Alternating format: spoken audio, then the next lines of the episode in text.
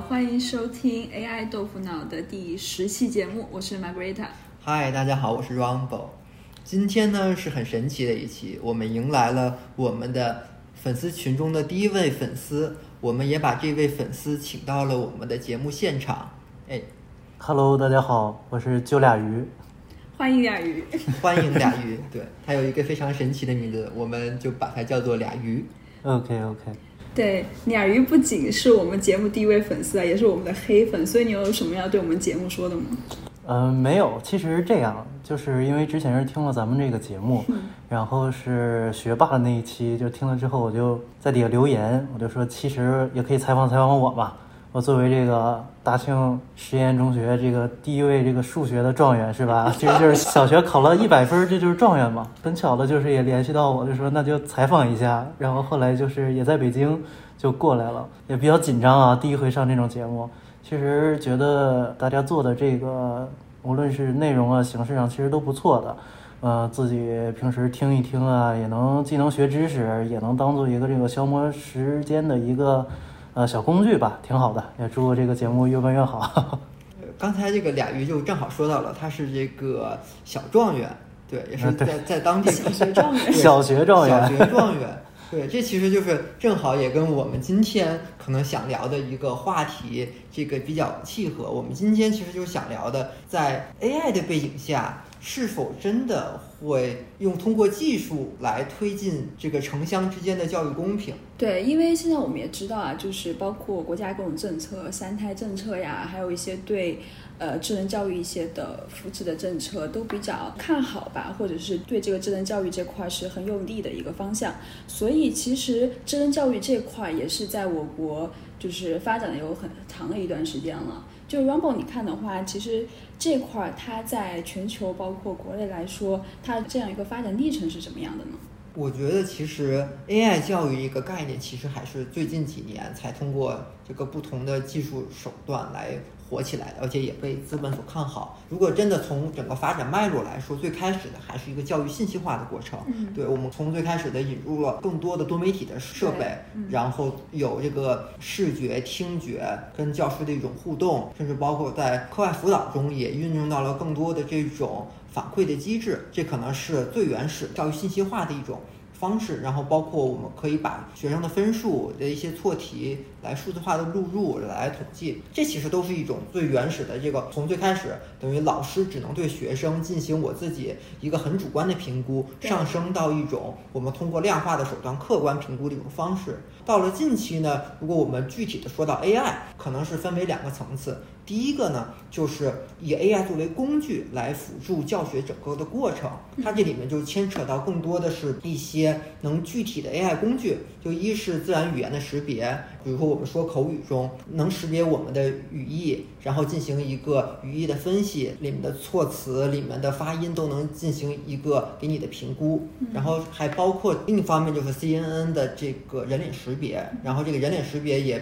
包括应用在了智慧校园这些幼。儿安全的各个层面，对，这等于是一个以 AI 作为工具辅助的这么一条线。还有另外一条线呢，就是以 AI 作为这个创新的教育形式的这么一条线，就是这个就主导的是自适应学习，等于我通过 AI 的方式，或者更好的捕捉学生学习的状况，来针对每一个学生给定他自己独有的教学方案，针对每一个学生可能有一套自己的教学的模型，这样更好的来服务于等于家长更高的要求，然后也能来应。对孩子们不同的这个智力啊，不同的认知水平啊，嗯，对，对像这些方面，包括你刚说到的这个，通过一些 AI 的工具结合教育，还有一个是通过一个比较软性的一个服务来提高这个学生的一个自适应的一个学习能力，这几块都包括。那两云，你觉得你在日常生活中，就是你认为的这种智能教育，什么才能算是真正的这种智能教育呢？呃，其实刚刚听这个 Remo 这边在说的时候，我也在想，嗯，目前来讲，就是我接触到的，无论是朋友，可能也会在一些这种的科技的这种教育公司里工作的。那，我认为现在的这种 AI 教育，可能更多的都是突破一些这种场景化，无非就是把线下变为线上。但我觉得可能大部分的跟这种 AI 其实都不相关，而且我个人我也会对这个有一点点怀疑，因为大家都在讲 AI 能实现这种教育公平，但是其实我也在纳闷，教育一定要公平吗？还有就是说，我们现在的教育是真的它不公平吗？对，这个其实是一个非常非常大的 非常高的一个问问题了，对，就涉及到教育公平了。那其实像目前的这个 AI 应用到这个教育领域，一方面，如果它提供一些这种智能的一些硬件、教学硬件，包括它通过线上的一些方式，能够让更多的一些地区能够获取到教育资源的话，从这个程度来讲，它还是它还是最促进公平很有帮助的。对资源分配这个角度。对嗯，然后就像我应该就是记得有一个在很早以前，就应该是上我上中学的时候，然后就是因为我还是在北京上学，然后相对而言享受了一些比较好的教育资源，应该也算这个教育的怎么说呢？大言不惭的说，应该算是教育的既得利益者。当时应该是我的高中，然后就跟四川绵阳。那边好像一个乡村就还做了一个点对点的支援，就是像四川那边有好多个县市镇，然后都安排了这个远程的教学的系统，那类似于我们这边的课都能给他们传出去。我的这种它不一定跟 AI 有多大关系，但是至少是一个技术的这么一个应用，然后可以把这边的一些教学啊、教案啊，还有教学的方式啊，都直接呈现给那边，然后给那些真正可能是。山里面的乡村里面的一些接受不到特别好教育的学生，一个相对而言更好的一个教育的机会。嗯，所以这块雅云会觉得说，这种资源的，就是技术来促进这种资源的分配这块，是对于教育其实还是一种公平。嗯，是的很好，的。对对对。嗯但是而且这个其实我觉得更多也是依赖这个呃基础设施建设吧。嗯嗯因为其实你像就包括我小时候嗯也会去。学校啊，去到这个电视台去录课，那小时候不都有这个教育频道嘛？对，然后到那边去录一个这个公开课，然后就在电视上放，就是全国各地的这孩子们就都能看看一看这个北京这边的老师是什么样上课的，学生什么样一个状态。那其实现在刚刚 Ramo 提到这个，我觉着也是一点，就是现在科技发展带来一个便利，那让这种山区的这些孩子们，首先他们已经通网了，他们有了网络，然后接触这些各种各样的科技的这种硬件的设施，突破了这个地域的限制嘛。这个我觉着是嗯非常大的一个进步。哎，我刚才就听秋鱼这说到了这个在电视上录课这件事情，就忽然让我想到了一个当年零三年非典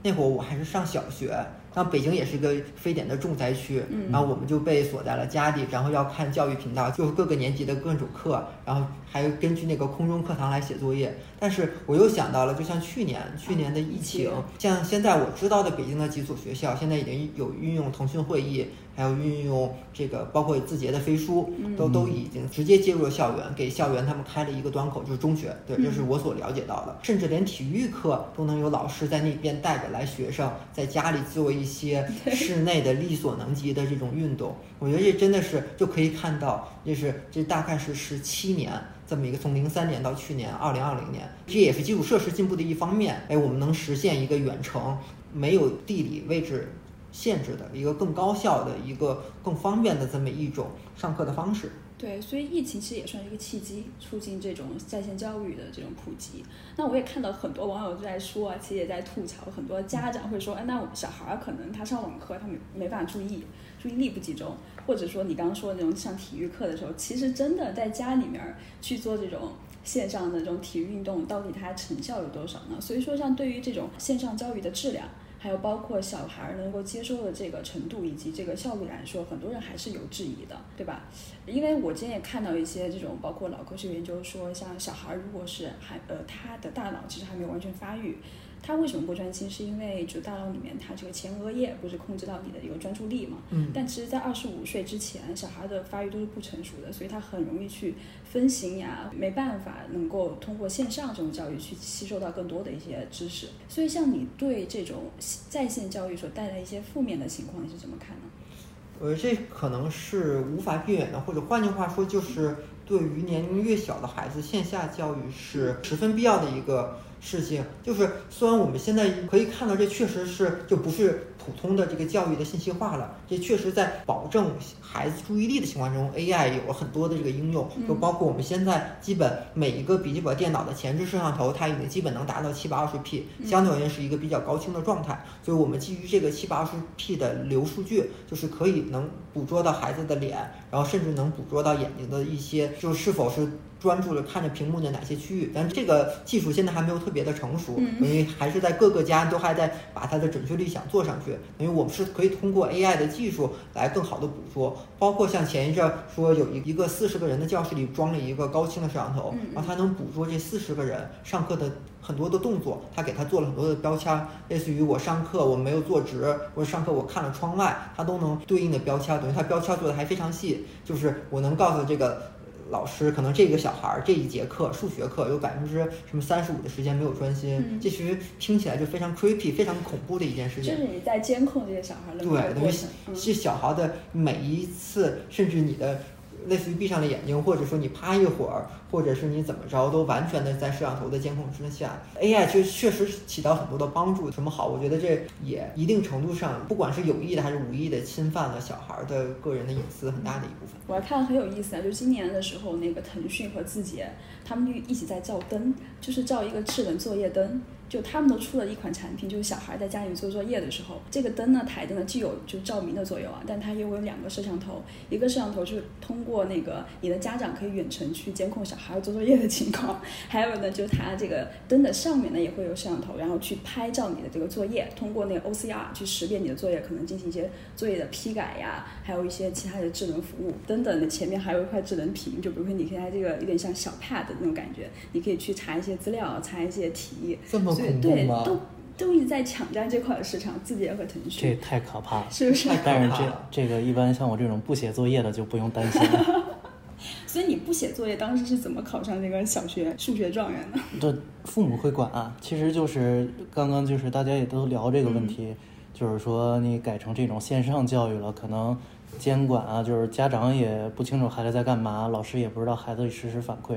那其实小时候在教室里，无论你是溜号啊，或者就是上课睡觉，老师马上就可以发现，而且他发现了是发现，像是摄像头也可以发现你这个溜号的睡觉。但是老师在的话呢，他会说马上可以制止你，他可以去干预你。嗯，对你比如说，那我作为一个孩子，我肯定不希望说当着全班同学的面被老师点名骂一顿，说你干嘛上课睡觉。嗯，所以我就会 逼着自己听讲，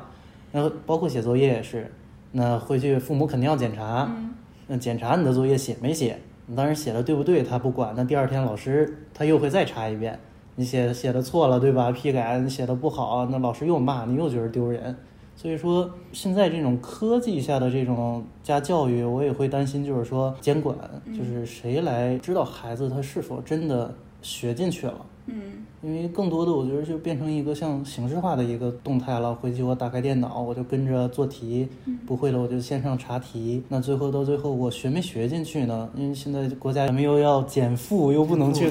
考试排名，对吧？那最后是什么样的？其实还是责任又落到孩子这个本身身上了。那特别是小孩儿，他对自己的这个自控力啊，他又不是很强。我觉得这也是一个需要关注的地方吧。对，就像这种 AI 智能那种教育硬件，它可能对教学之间这种交互。还是去很难做到的，对吧？如果从技术这个角度，让我你觉得？就我刚才说的，就是从工具那一条线，现在已经基本上，我觉得甚至于是发展到了一个比较饱和的状态了。嗯。所以就是会衍生出以自适应学习为主的，就是结合一定的我们包括我们节目一直所说的认知科学这里面的这一条路。它的一个核心呢，可能是一个叫 knowledge graph，就是一个知识图谱或者叫图引擎这么的一个东西。然后就是类似于他把一些知识点能给结构化的一个形成一个。个树状的这么的一个知识网，然后把不同知识点之间有一个量化的关联关系，从而通过随时实时的记录孩子的反馈，来得到孩子们的认知的这种水平，然后来基于他的认知的水平，给每个孩子自定义一套适合他的这么一套习题集啊，甚至是教学方案啊。换句话说，它有一点像智能的改错本儿。就有点像我们以前，哎，这个小学大家都会有抄个错题，把错题都整理几遍。只不过这个时候机器就都帮你筛选了哪些可能你是更容易错的，会更适用于你的这块的内容。有一个后面应该有一个机器学习这样一个机制嘛？对，但其实另外的一个地方就是说，你错一道题其实并不一定是你这个知识点不会，因为就是小孩子错一道题，他的原因有很多很多，他可能是哎我看错了一个题，或者是不错了卡，都有可能，就是我我点错了，就并不一定是我这个知识点不会，它现在等于是我，因为我吸收到只是你这个题的对或错，其实我不能更进一步的理解你这个为什么错这道题，或者你是在什么环境中错了这道题。然后他直接就把你这道题算成错，然后你可能这一道题这个知识点在未来的一个月内会反复反复的出现，它是完全是根据类似于你的所谓的艾宾浩斯的记忆曲线啊，结合你这个机器学习学习的这套过程来给你一套这个方案，所以它里面从它的输入端它是不够精准的，对，等于它输入端完全就是一个我这道题的是否对或错，它没法给你一个更加多维的结合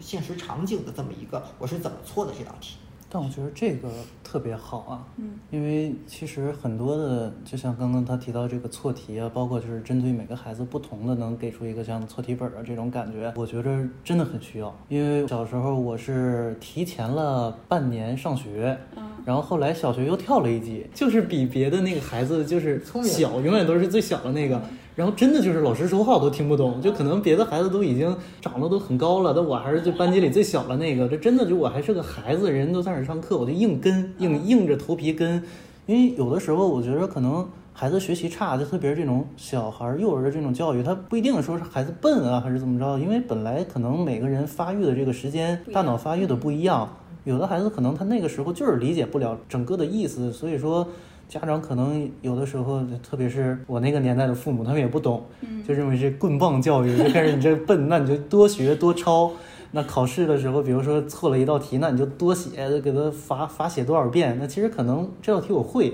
我单纯就是看串行了，填错了。其实我知道他应该选 B，但我可能就是写错，写成了 C。但是我是会这个题的。但其实像刚刚 Rambo 讲的这个，就完全可以避免这种问题了。对，是。其实我们刚刚也在讨论说，就是这种。智能教育啊，对小孩儿，比如说非常呃细节到我可能做一道题能够正确率能够提高多少，那就是往大了一点看，就是比如说小孩儿从小学生、初中到呃高中到大学这样一个教育的上升通道里边，其实智能教育它真的能够帮到一些。比如说一些三四线的小孩子，这种可能教育资源没有那么丰富的地方，对他们这块的这样一个教育上升，会是有利的一个事情吗？我觉得会啊，这个我们也经常去上海嘛，就是在可以看到上海的它的外教资源其实是一个过多的，或者是一个完全是超饱和的。包括像北京，其实这个我觉得这个外教的资源也有时候是过饱和的，对。而可能是真的边远的山区，他们确实，比如说现在英语又那么的重要，确实可能。老师自己本来的发音也都极其不正确，都是在当地可能就无法得到一个呃准确的发音，或者无法得到很多英式的思维或者美式的思维。他可能老师只能照本宣科的去讲一些非常死板的语法或者是别的方法。这其实我觉得对孩子们这个对英语这个整个文化包括学习这个过程是很不利的。这方面就是也被资本投了很多，现在有好几家这个专门是做这个远程这个外外教课的，包括比较。大的 VIP Kid，对这种公司，它已已经在国内做了很多了。然后还有另外一家叫 Google Talk，对这两个应该是占了市场百分之八十的份额，都是做这个对可能二三四线城市或者甚至是于就乡村一点的，就更落地的，把集中在北上广深这这样的这么多的外教资源，直接给通过远程一对一也好，或者是就是录课的形式也好，给更边远的地方去输送过去。对，但我有个问题啊，就刚刚你说的这些很多的这种做智能教育的公司，他可能把这些资源说线上化之后，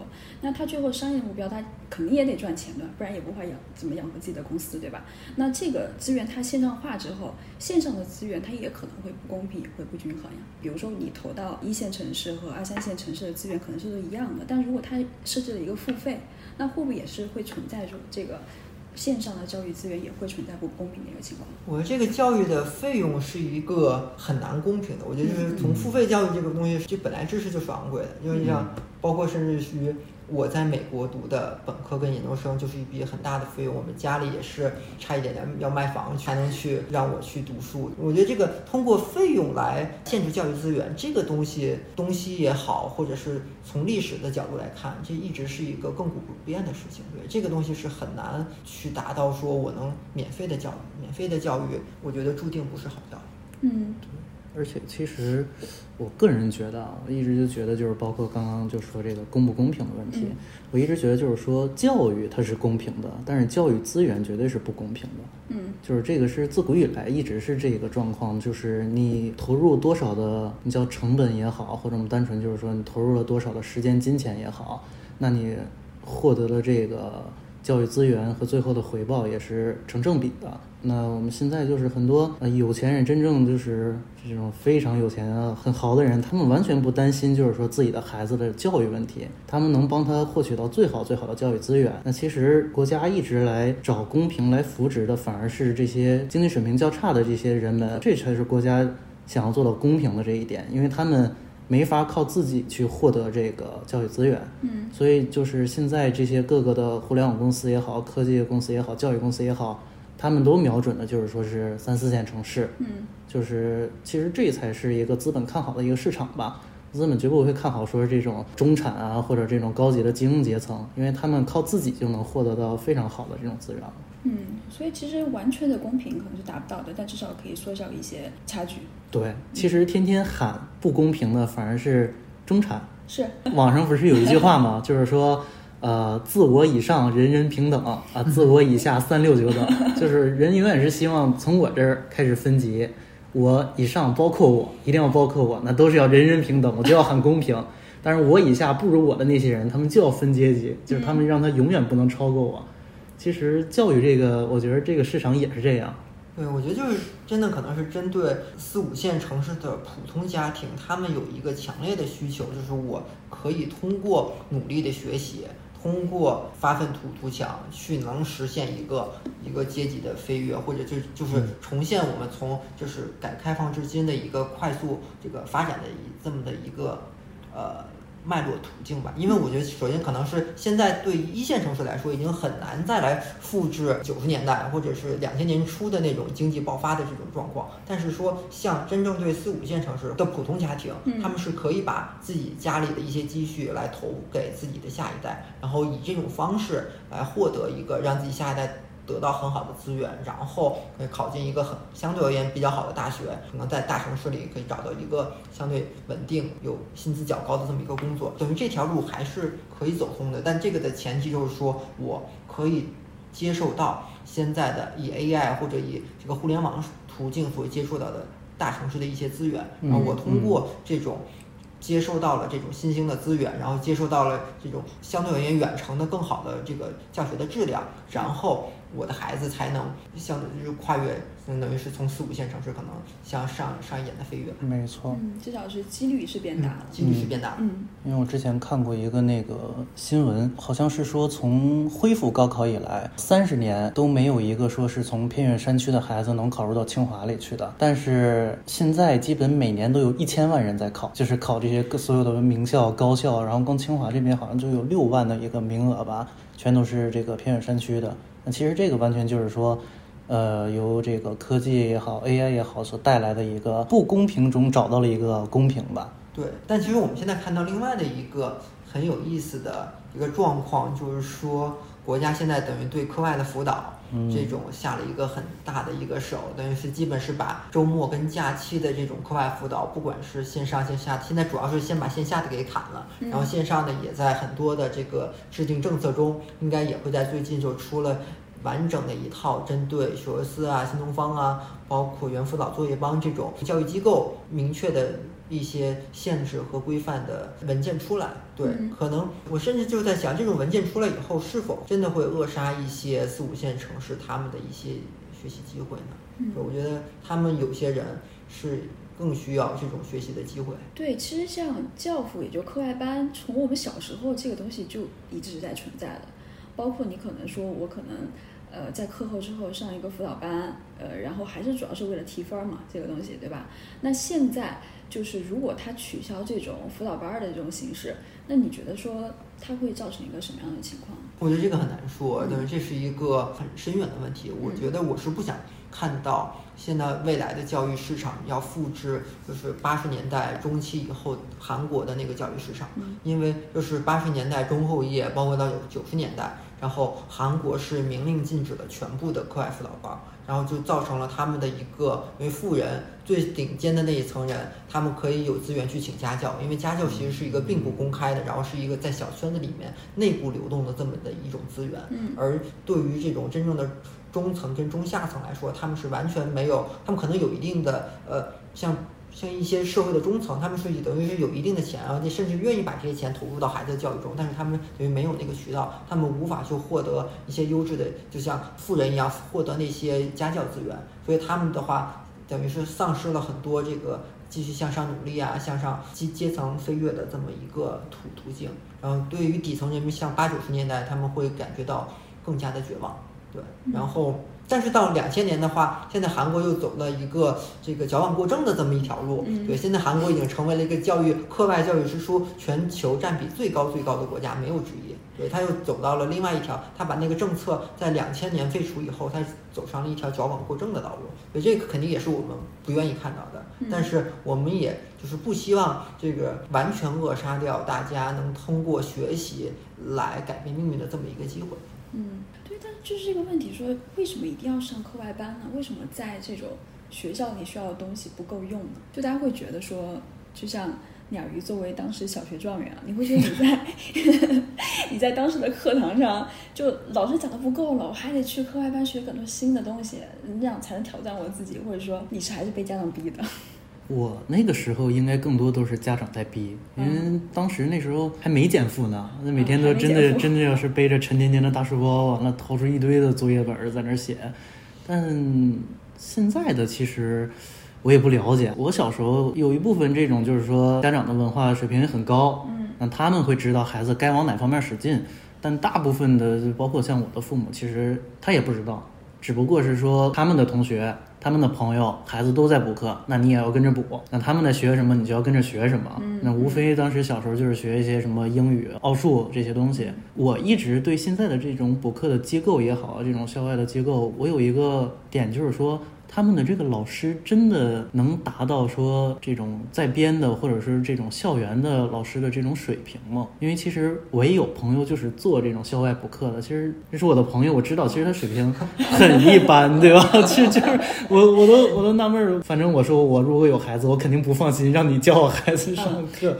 那你未来如果有小孩儿，呃，一个是这种真人的，你觉得可能水平一般的老师，还有一种选择就是通过这种智能教育，可能选择一些线上的课程。嗯。但是线上课程你也知道，跟小孩吸度吸收度可能没那么高，所以这两种方式你会选择哪种呢？如果要进行课外辅导的话，我觉得综合比对，可能我还是会选择更好的老师吧。更好的老师。对我不会在乎这个形式。所以其实这个智能教育对于这种教育资源来说，大家还是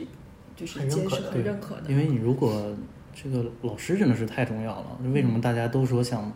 去好学校？嗯，包括像现在北京还有为了这个，因为学区完了还出了学区房的这个新闻，就是因为大家都是奔着这个教育资源去，它才是教育里最重要的一个最重要的东西。对，呃，我也接着周俩鱼这个的继续往下说。首先，在我的童年，包括到我我小时候上学的时候，我是没有经历过一个没有课外班的时代的。就是在我的印象里，课外班是伴随着我从小学到。应该是至少到高中的高一，所以的话等于是一直伴随着我整个这个呃上学的历程的这么一个。首先就我也是在北京学奥数的，然后我小学时候我后来算过，我一周可能上光数学课我要上五到六个，是很饱和，就是所以我是鸡娃，呃初代出就是属于这个没有鸡好，对，所以大家就是不要太鸡，就鸡娃的鸡鸡娃呢也可能会像我这样，对对，就是不是一个鸡娃的很好的例子，但是。我很确实有很多非常非常牛逼、非常厉害的同学。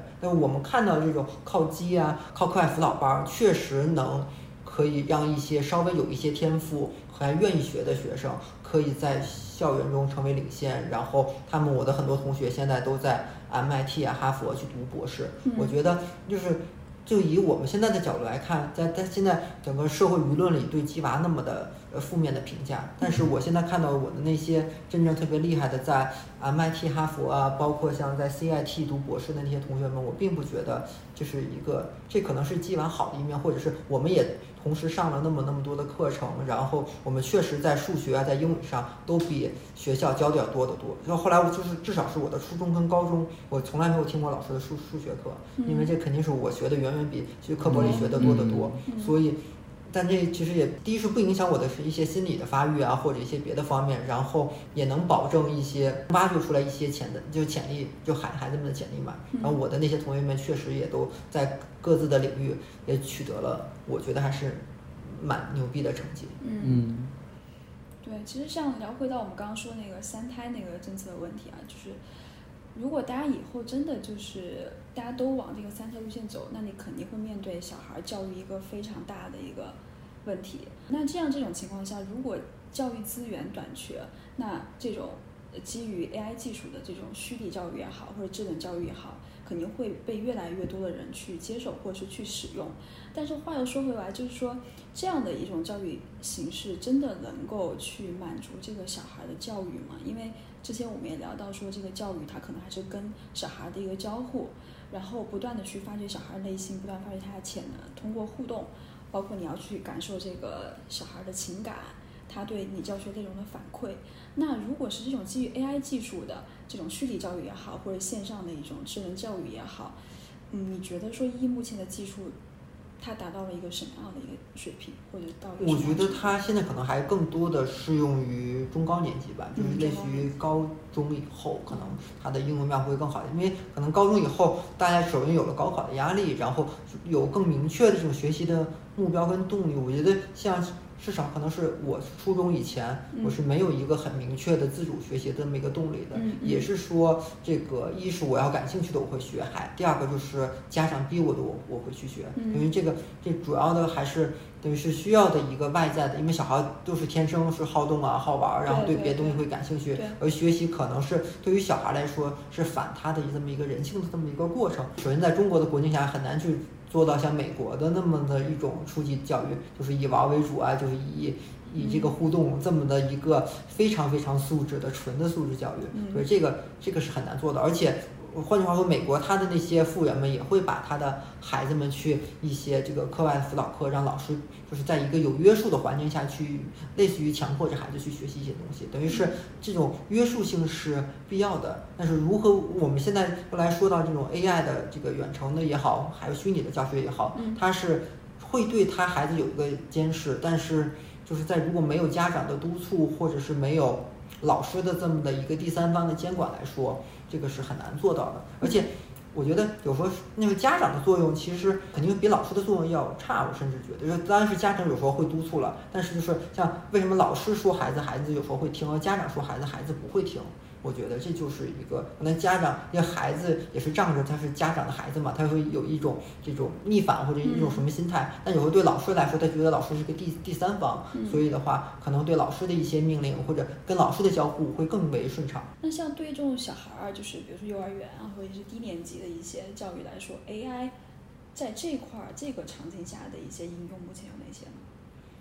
？AI 现在真正对低年级的话，就现在我们没有看到一个很好的能保证低年级像幼儿园啊、小学能远程的保证的一个方案。我觉得 AI 更多的应用还是在这个评估体系里面。我们也看到了，可以对小孩的一些体育能进行一个 AI 的这么的一个评估，然后可以对包括他的英语啊、语文啊、数学啊都能进行一个对老师端老师也一个简化、一个量化的评估过程，对小孩能能有一个更好的这么一个定位跟反馈。对，我觉得这个可能还是只是一个作为工具嘛，来辅辅助老师跟孩子教学的这个过程，然后还有包括后面的一个教学以后的就评价体系，评价体系，或者是这种校园安全呀，包括一些人脸物体识别，人脸识别。然后因为小孩儿在幼儿园里，确实我们也去参观过一两个幼儿园，那小孩在里面就是真是乱跑，真的是乱跑，对，真的是乱跑。其实。我有一个问题啊，就是说你刚刚提到这个对孩子、小孩的这种行为啊监测，是能通过这个来判断出他的智商吗？还是说能判断出什么呀？我就像我刚才说，这还是一个相对而言更为量化、维度更多的一个评价体系。就说我通过幼儿园的摄像头也好，然后现在我们还看到了一些给幼儿佩戴的一些仪器也好，就是说会在幼儿的类似于腰间会别一个小的一个仪器，首先记录它的一个位置，然后包括它的呃，我们看到了一个有关体育的项目，就小幼儿这个运动的这么一个项目，就是。可以一些辅助的设备来记录他的步幅啊、步频啊，然后他的蹦啊、跳啊这种情况，然后再结合他最基础的一个数据，就是年龄、身高、体重，等于他年龄、身高、体重是在一个和一个最底层的一个基础数据，然后再来去来比对他的这种步幅啊、步频啊、跑跳运动的情况，然后来得到他这么一个身体就是健康的这么一个运动的程度，因为就包括在。科学里也有一些论证，就是说这个包括小孩的平衡能力啊，包括他的运动能力啊，其实是能体现出很多大脑的发育的情况的。因为小孩他其实他的语言能力或者甚至他的一些逻辑能力、理解能力，他是很难表达出来的。所以相对而言，最好测量的现在就只是他的这个跑啊、跳啊、运动的身体的数据，身体的数据。所以还是一个评估监测。对，以评估监测为主，但真正是真的，我们想看到对幼儿园的学生进行一个教学，我觉得还是很难靠你。就算你给他戴一个 VR 眼镜，一个 AR 的一个场景，让他手里能抓一坨什么地球一样的空气，那个东西还是对小孩来说很难接受。而且小孩甚至会对 VR、AR，他会觉得那是真的，他不会觉得那是 visual，那是假的。对他，因为在小孩眼中，他只有 reality，他他没有那种真正是什么是增强现实，什么是虚拟。对他应还是在一个输入的过程，还没有在一个辨别的过程。如果你给他接受这个，他我觉得这个还挺可怕的。如果他以后如果真的分不清这个虚拟的一个情景，对他就会真的会。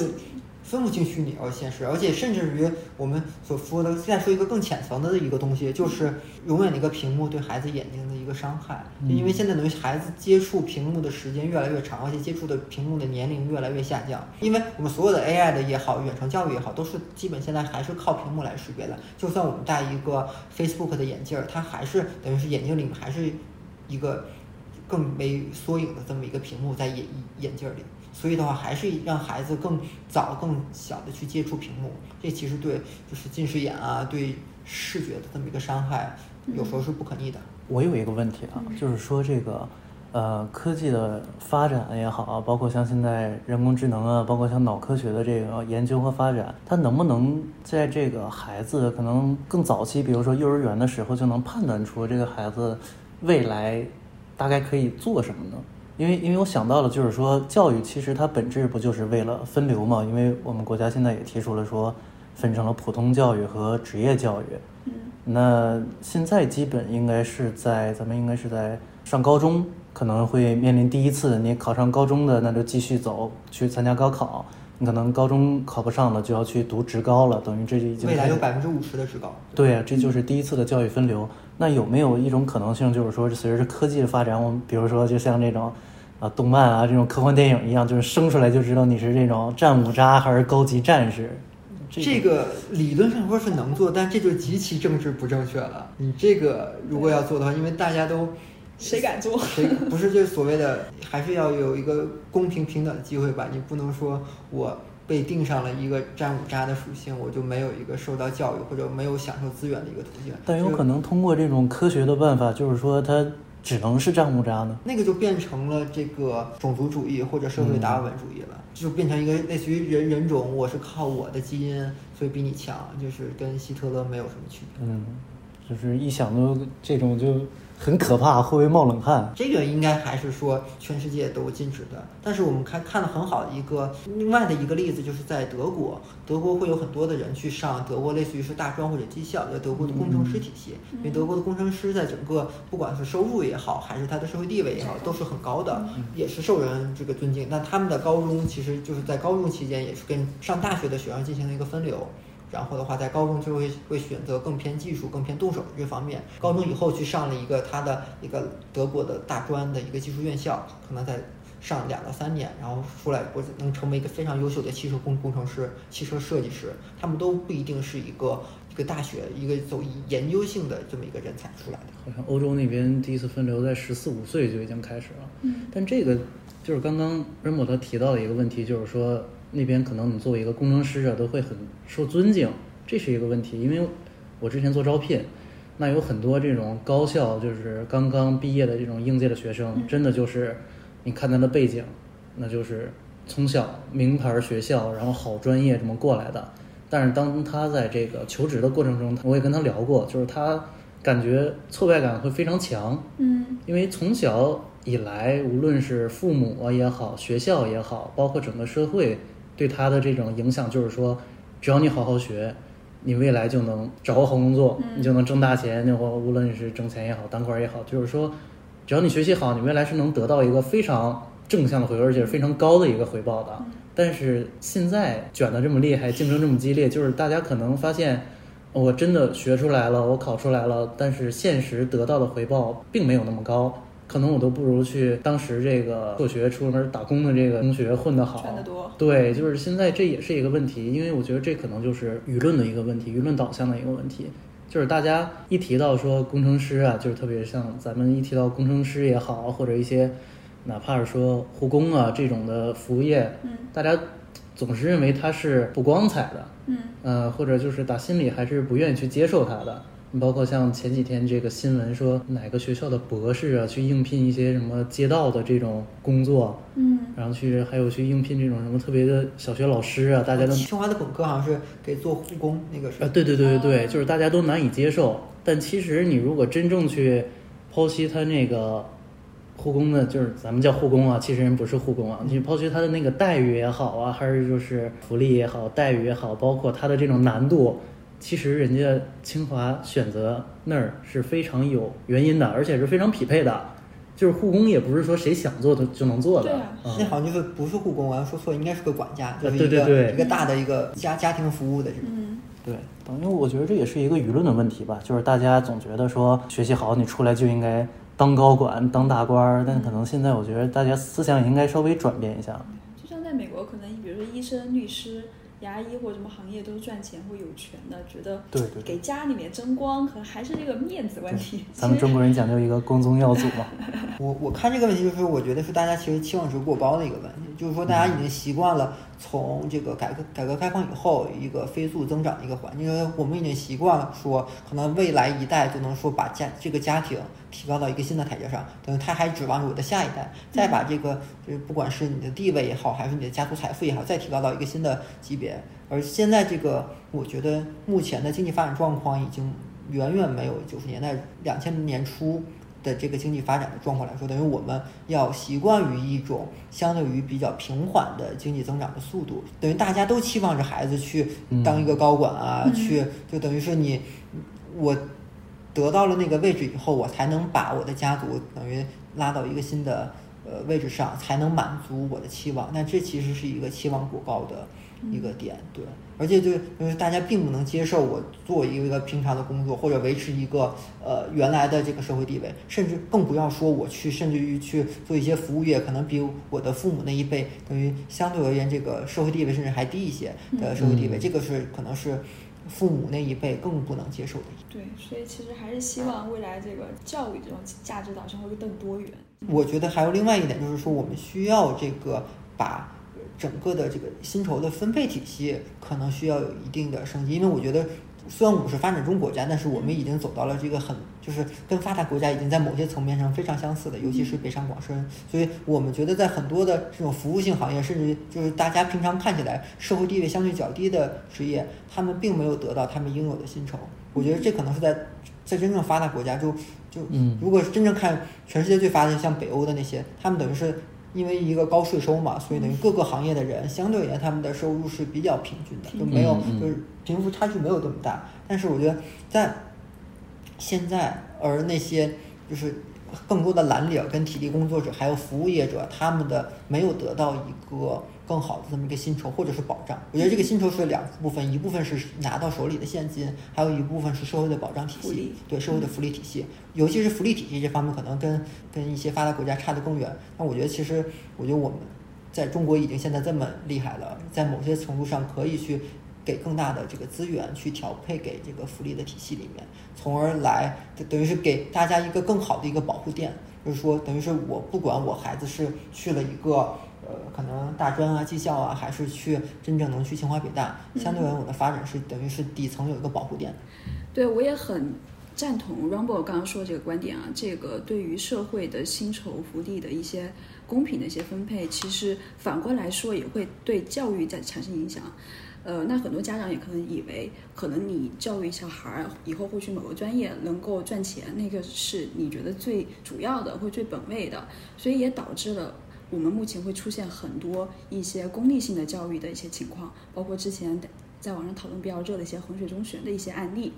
嗯，所以说对于公立教育和这个素质教育，你们两位怎么看呢？我觉得都一样吧，但如果让我选的话，如果能让我孩子在这个。线上就是无论是什么也好，能够享受到这种衡中的这种功利性教育，我肯定是选这个，